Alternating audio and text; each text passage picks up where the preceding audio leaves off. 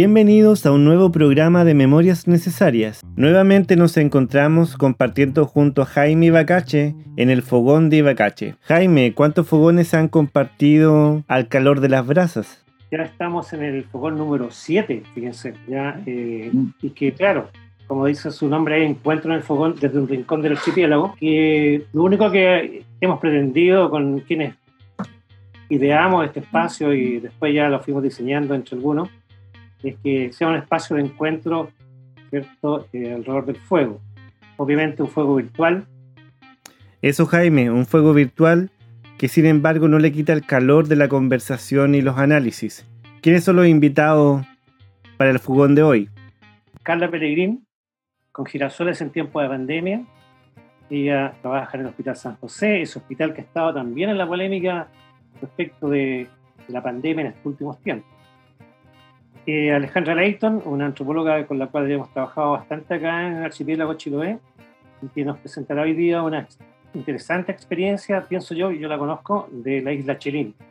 Una isla que está aquí en la comuna de Castro, y justamente la estoy mirando ahora por la ventana. Allá al fondo se ve. Hay gente ahí con, con antorchas. Así que eh, vamos a comenzar. Bueno, eh, hola a todos. Yo soy una enamorada de Chiloé desde que el Jaime Bacache me invitó hace no sé cuántos años a hablar de terapia neural. Les voy a contar un poquito, bien someramente, qué es la terapia neural, ¿cierto? ¿Qué entendemos como terapia neural? La terapia neural es una medicina reguladora que ejerce su acción a través del sistema nervioso vegetativo al inyectar pequeñas cantidades de un anestésico local en bajas concentraciones en puntos específicos eh, para una, con una finalidad diagnóstica y terapéutica no anestésica. O sea, nosotros usamos el anestésico local no para generar anestesia, sino para buscar eh, la autorregulación del organismo. La finalidad es neutralizar irritaciones que hayan en el tono neurovegetativo, ¿cierto? Reactiva la capacidad autorreguladora de esta red neurovegetativa y conduce un nuevo estado de orden siguiendo su propia tendencia al equilibrio o a la homeostasis. Todo esto es más o menos complejo, pero en el fondo lo que es importante saber que lo que nosotros buscamos con la terapia neural es que tanto el sistema nervioso vegetativo como el tejido conectivo, como la piel, ¿cierto? Eh, se interconecten. O sea, en el fondo, y en resumen, el cuerpo en su conjunto es una sola sinapsis ubicuitaria, o sea, todo está interconectado. Somos una red interconectada tridimensional. Yo de repente trato de explicarlo como si fuera un matrix, ¿no? Que estuviéramos todo conectado. O sea, de repente uno pincha el pie y se alivia el dolor del hombro. En fin, son distintas respuestas que puede tener el organismo. Entonces, eso es como súper general para tener como una idea de lo que es la terapia neural y en relación al COVID, qué es lo que ha pasado en este, en este conversar de las dos medicinas. Nosotros planteamos y estamos en un trabajo eh, de investigación que nos han pescado súper poco los colegas, que ha costado muchísimo que nos pesquen, es la utilización de la lidocaína como un antiinflamatorio potente endovenoso en la fase 2A de la enfermedad, con el objetivo de tener mejoría de la función pulmonar al disminuir esta inflamación del COVID que se produce como, como un incendio inflamatorio. Y eh, la lidoendovenosa, ¿cierto? Puntos de, que se llaman de la zona del chaleco, bloqueo del ganglio estrellado y eh, otros puntos de acupuntura que están recomendados y que, han sido utilizados eh, en esta situación de pandemia. Por lo tanto, nosotros apostamos a que podemos utilizarlo como una forma buena, bonita y barata, ¿cierto? Que puede ayudar en disminuir el incendio que se produce, la inflamación, esta reacción inflamatoria que se produce eh, en el COVID. Tenemos pega con este protocolo endovenoso en el Hospital San José, que está el desastre horrible. ¿no? Mira, es súper dantesco en la historia, así que no me gusta contar mucho el detalle mismo del asunto porque es un hospital que estaba colapsado. O sea, la pandemia lo único que vino, vino a agravar eh, la situación de desastre y de deterioro del sistema público que venimos viviendo en los últimos 30 años. O sea, yo me acuerdo hace seis meses atrás que decíamos, ya, pues, pero hospitalízalo en hamaca, pues si no quedan camas. O sea, esto es, es el desastre instalado sobre un desastre. Y bueno, vamos a empezar, se supone que en estos días vamos a empezar a utilizar un protocolo de lidocaína endovenosa en los pacientes y estamos trabajando con la comuna de Recoleta. También vamos a hacer terapia neural prodomiciliaria, o sea, el paciente antes que se inflame. Entonces los colegas, hay muchos colegas que trabajan en esa zona que, se han capacitado en terapia neural y vamos a, criterios, digamos, para poder hacer como los mismos, la misma técnica. Así que eso es lo que yo preparé, pues Jaime. No, está bien, perfecto. Bueno, sigamos avanzando y después vamos ya, cada uno va ahí ya anotando las preguntas para los exponentes. Eh, pasamos entonces a la presentación de Alejandra Leighton. Bueno, yo soy Alejandra Leighton, antropóloga. Eh, trabajo actualmente con el equipo de salud rural de acá de la comuna de Castro. Y mm, bueno, Jaime me invitó a presentar esto eh, que es una experiencia que estamos haciendo hace tres o cuatro años en alimentación tradicional en la isla. No tiene nada que ver con el COVID. ¿Cómo que no? O sea, directamente no. Podemos igual hacer ahí algún debate. Pero me parece bien, ¿para qué tanto COVID también, no? Eh, entonces les voy a contar un poco esa experiencia porque sería interesante igual si de repente hay retroalimentación y porque me parece que igual es, es interesante lo que hemos estado haciendo estos años, a pesar de que todavía falta porque el tema de alimentación no es fácil. Ya, Chelín, para los que no conocen eh, Chiloé, eh, Chelín es una de las dos islas de la comuna de Castro. Castro está al centro de la, de la isla grande. Y eh, Chelín es una isla chiquitita, tiene como 215 habitantes, la mayoría adultos mayores. Tiene una posta de salud, eh, dos escuelas, una escuela que tiene dos alumnos y otra escuela que tiene 12 o 13 este año. Y eh, fíjense algo que no, no, me acuerdo qué es lo que dice allá abajo.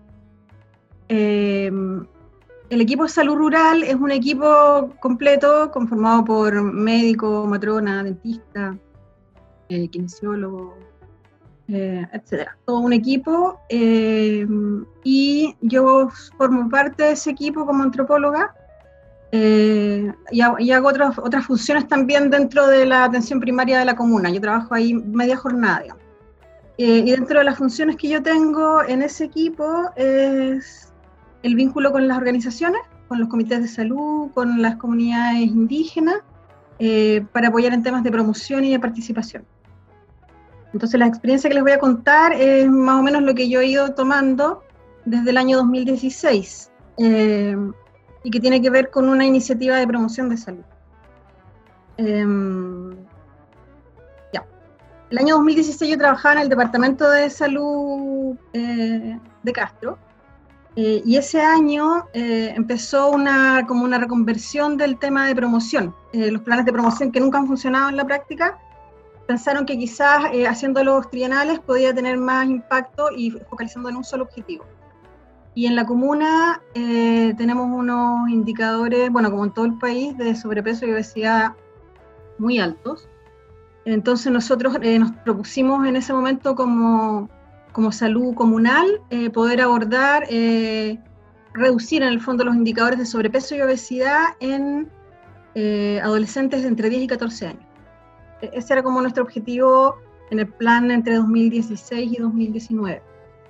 Eh, pero de todas maneras igual hicimos eh, algunas acciones para llegar a esa conclusión y una de esas fue un diagnóstico comunitario hicimos en la isla, en las dos islas, en realidad nosotros trabajamos en Kewi y en Chelín, Kewi es una isla con más población, 700 personas, eh, entonces hicimos un diagnóstico que no era solo de salud, lo hicimos junto con Servicio País, lo hicimos con eh, la Municipalidad de Castro como para ver distintos aspectos. Y dentro de eso nosotros pusimos ahí el tema de salud y de alimentación para ver qué cosas aparecían. Eh, la metodología incluía eh, que la gente trabajara sobre un mapa, un mapa de cómo era la isla eh, antes de la llegada a las salmoneras y cómo eran las islas después de la llegada a las salmoneras en relación a, distintos aspectos, lo que yo les comentaba, digamos. infraestructura, caminos, pero también de qué se enfermaban antes, de qué se enfermaban después de la llegada a las salmoneras y también el tema de la alimentación pusimos el hito ese de la llegada a las salmoneras porque sentimos que ahí se, se generó un cambio súper importante en la isla, eso fue más o menos en la década del 80, eh, en relación a, a, muchas cosas, digamos, a cultura, eh, a, al tema de producción, a ingresos, a decisiones de las familias, a cambios productivos, etc. Eh, y en ese diagnóstico la gente, bueno, participaron varias personas, y aparecieron algunas cosas que ya sabíamos, pero que es interesante mostrárselas. Eh, cómo era en el fondo la vida en la isla antes de las salmoneras, eh, en los aspectos que yo les comento que a nosotros nos interesaban. Eh, la gente comentaba que había más agricultura, que había cultivos, había diversidad de cultivos que ahora ya no existen, en realidad trigo, avena, remolacha, lentejas, linaza. se compraban muy pocas cosas en la ciudad, como lo, lo que no se podía producir ahí, y, y, en una dieta que tampoco era tan era más bien centrada en lo que la misma isla les entregaba. Se compraba la hierba mate, el arroz, el azúcar, la sal.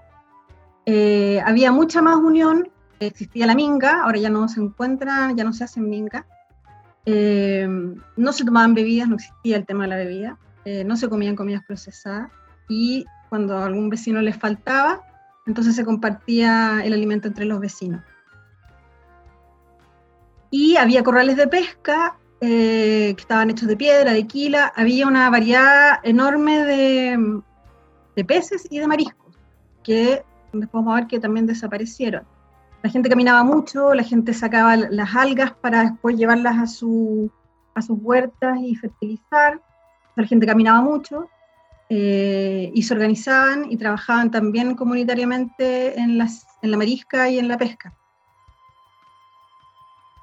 Eh, no se ocupaban químicos en la agricultura, y bueno, y ahora sí hay cosas que, están comiendo que ellos dicen que es químico y que antes era mucho más natural.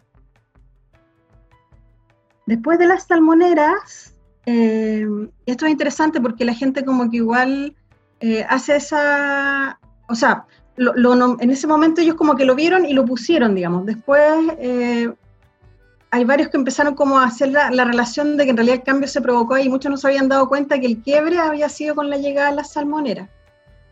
Eh, la gente se empezó a enfermar de, otras cosas, de hipertensión, de diabetes, bueno, las enfermedades crónicas que conocemos, reumatismo, gastritis, y la gente tiene claro que esas enfermedades se asocian mucho con la alimentación, con ese cambio que hubo en la alimentación.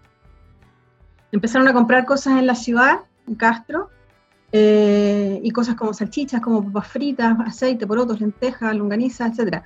Algunas cosas que igual son, aportan nutrientes y otras que realmente eh, son chatarra y que son productos ultraprocesados y que influyen directamente en, la, en, su, en su salud. Se siembra con químicos, se dejó de cultivar la tierra por falta de mano de obra. La gente empezó a envejecer. Si uno mira la estadística o los censos en el fondo de habitantes de la isla Chelín van bajando así todos los años, eh, cada año hay menos gente y esa gente que va quedando, la mayoría son adultos mayores, entonces obviamente ya no queda mano de obra para, para apoyar en el trabajo en la tierra, porque los jóvenes se fueron a la salmonera. Y si ya no están en la salmonera, ya no quisieron volver a la isla tampoco y también dejaron de, ya ya no saben cómo trabajar la tierra o no les gusta y ahora se trabaja de manera más individual, cada familia eh, o cada persona. Hay mucha basura, hay aceite, hay plástico, vid, etc. Entonces, acá hay una, cita interesante eh, que dice que fue mucho el impacto de la salmonera. Eh, hubo un cambio impactante, la gente comenzó a tener mucha plata en el bolsillo y no alcanzó de abajo. Había mucha mano, de, mucha mano de obra y buenos sueldos y bueno, la, la empresa generó plata y la gente cambió su vida. Es una realidad que nosotros conocemos y que hemos visto en todos los sectores de la isla, digamos, el impacto negativo que generó la salmonera en, ese aspecto. Entonces, eh, es el, tema de alimentación es súper complejo en realidad.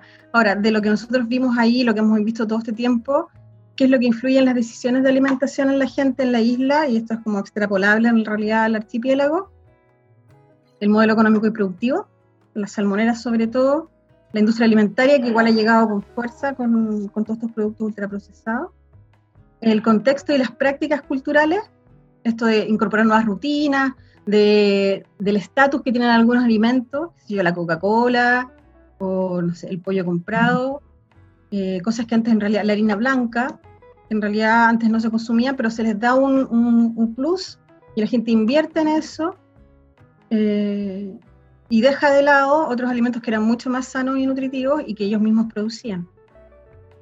Los recursos económicos y la disponibilidad de alimentos, eh, antes había diversidad, lo que yo les mostraba, toda esa diversidad de peces y de mariscos ahora está reducida a tres, cuatro, cinco tipos de, pescados que, se pueden encontrar, con suerte, y no sé, tres tipos de mariscos. Entonces se perdió mucha eh, biodiversidad y, mucha diversidad alimentaria. Y bueno, y las características demográficas de la población. Influye mucho también que sea población eh, mayor, y el acceso que tiene al tipo de alimentación. Y acceso a información y, bueno, las políticas públicas. Todo esto en el fondo son lo que nosotros conocemos como las determinantes sociales y culturales de la salud. Eh, y como yo les decía, claro, en general todos estos programas de promoción, todo lo que trabajamos como equipos de salud eh, y que vemos que en realidad no ha tenido ni un éxito en todo este tiempo, es porque siento yo que vamos repitiendo esquemas. Entonces hacemos, eh, no sé, una caminata saludable una vez al año. O degustación de alimentos también, no sé, una o dos veces al año. Son cosas como, son muchas eh, actividades, pero que no tienen impacto, no hay un seguimiento. Eh, entonces no cambian los patrones, además de todo lo que influye, lo que les muestro, digamos, todos estos otros elementos. Es súper difícil porque además hay un tema ahí que tiene que ver con la cultura de la vinculada a la alimentación. Y lo otro es esa famosa estrategia de las nutricionistas, no sé si hay una nutricionista o alguno acá en el fogón hoy día, pero esto como de del miedo al que se le echa a la gente en relación a lo que come, las indicaciones súper poco pertinentes de que tomen leche descremada, de no sé, una serie de cosas que para la gente es buenísima, que, disminuye el consumo de papas y cosas que para ellos en realidad eh, son súper difíciles de, de, lograr. Gracias Alejandra Leito. Y bueno, nos vemos. Gracias. Bueno, empezamos a despedir. Saludos y abrazos para todos y todas. Muchas gracias Jaime. Nos estamos despidiendo, finalizando el fogón del día de hoy. Agradecemos a Carla Pellegrín y Alejandra Leighton por sus análisis y presentaciones. Los esperamos en el próximo podcast de Memorias Necesarias junto a Jaime Ibacachi. Un abrazo grande. Nos vemos prontamente.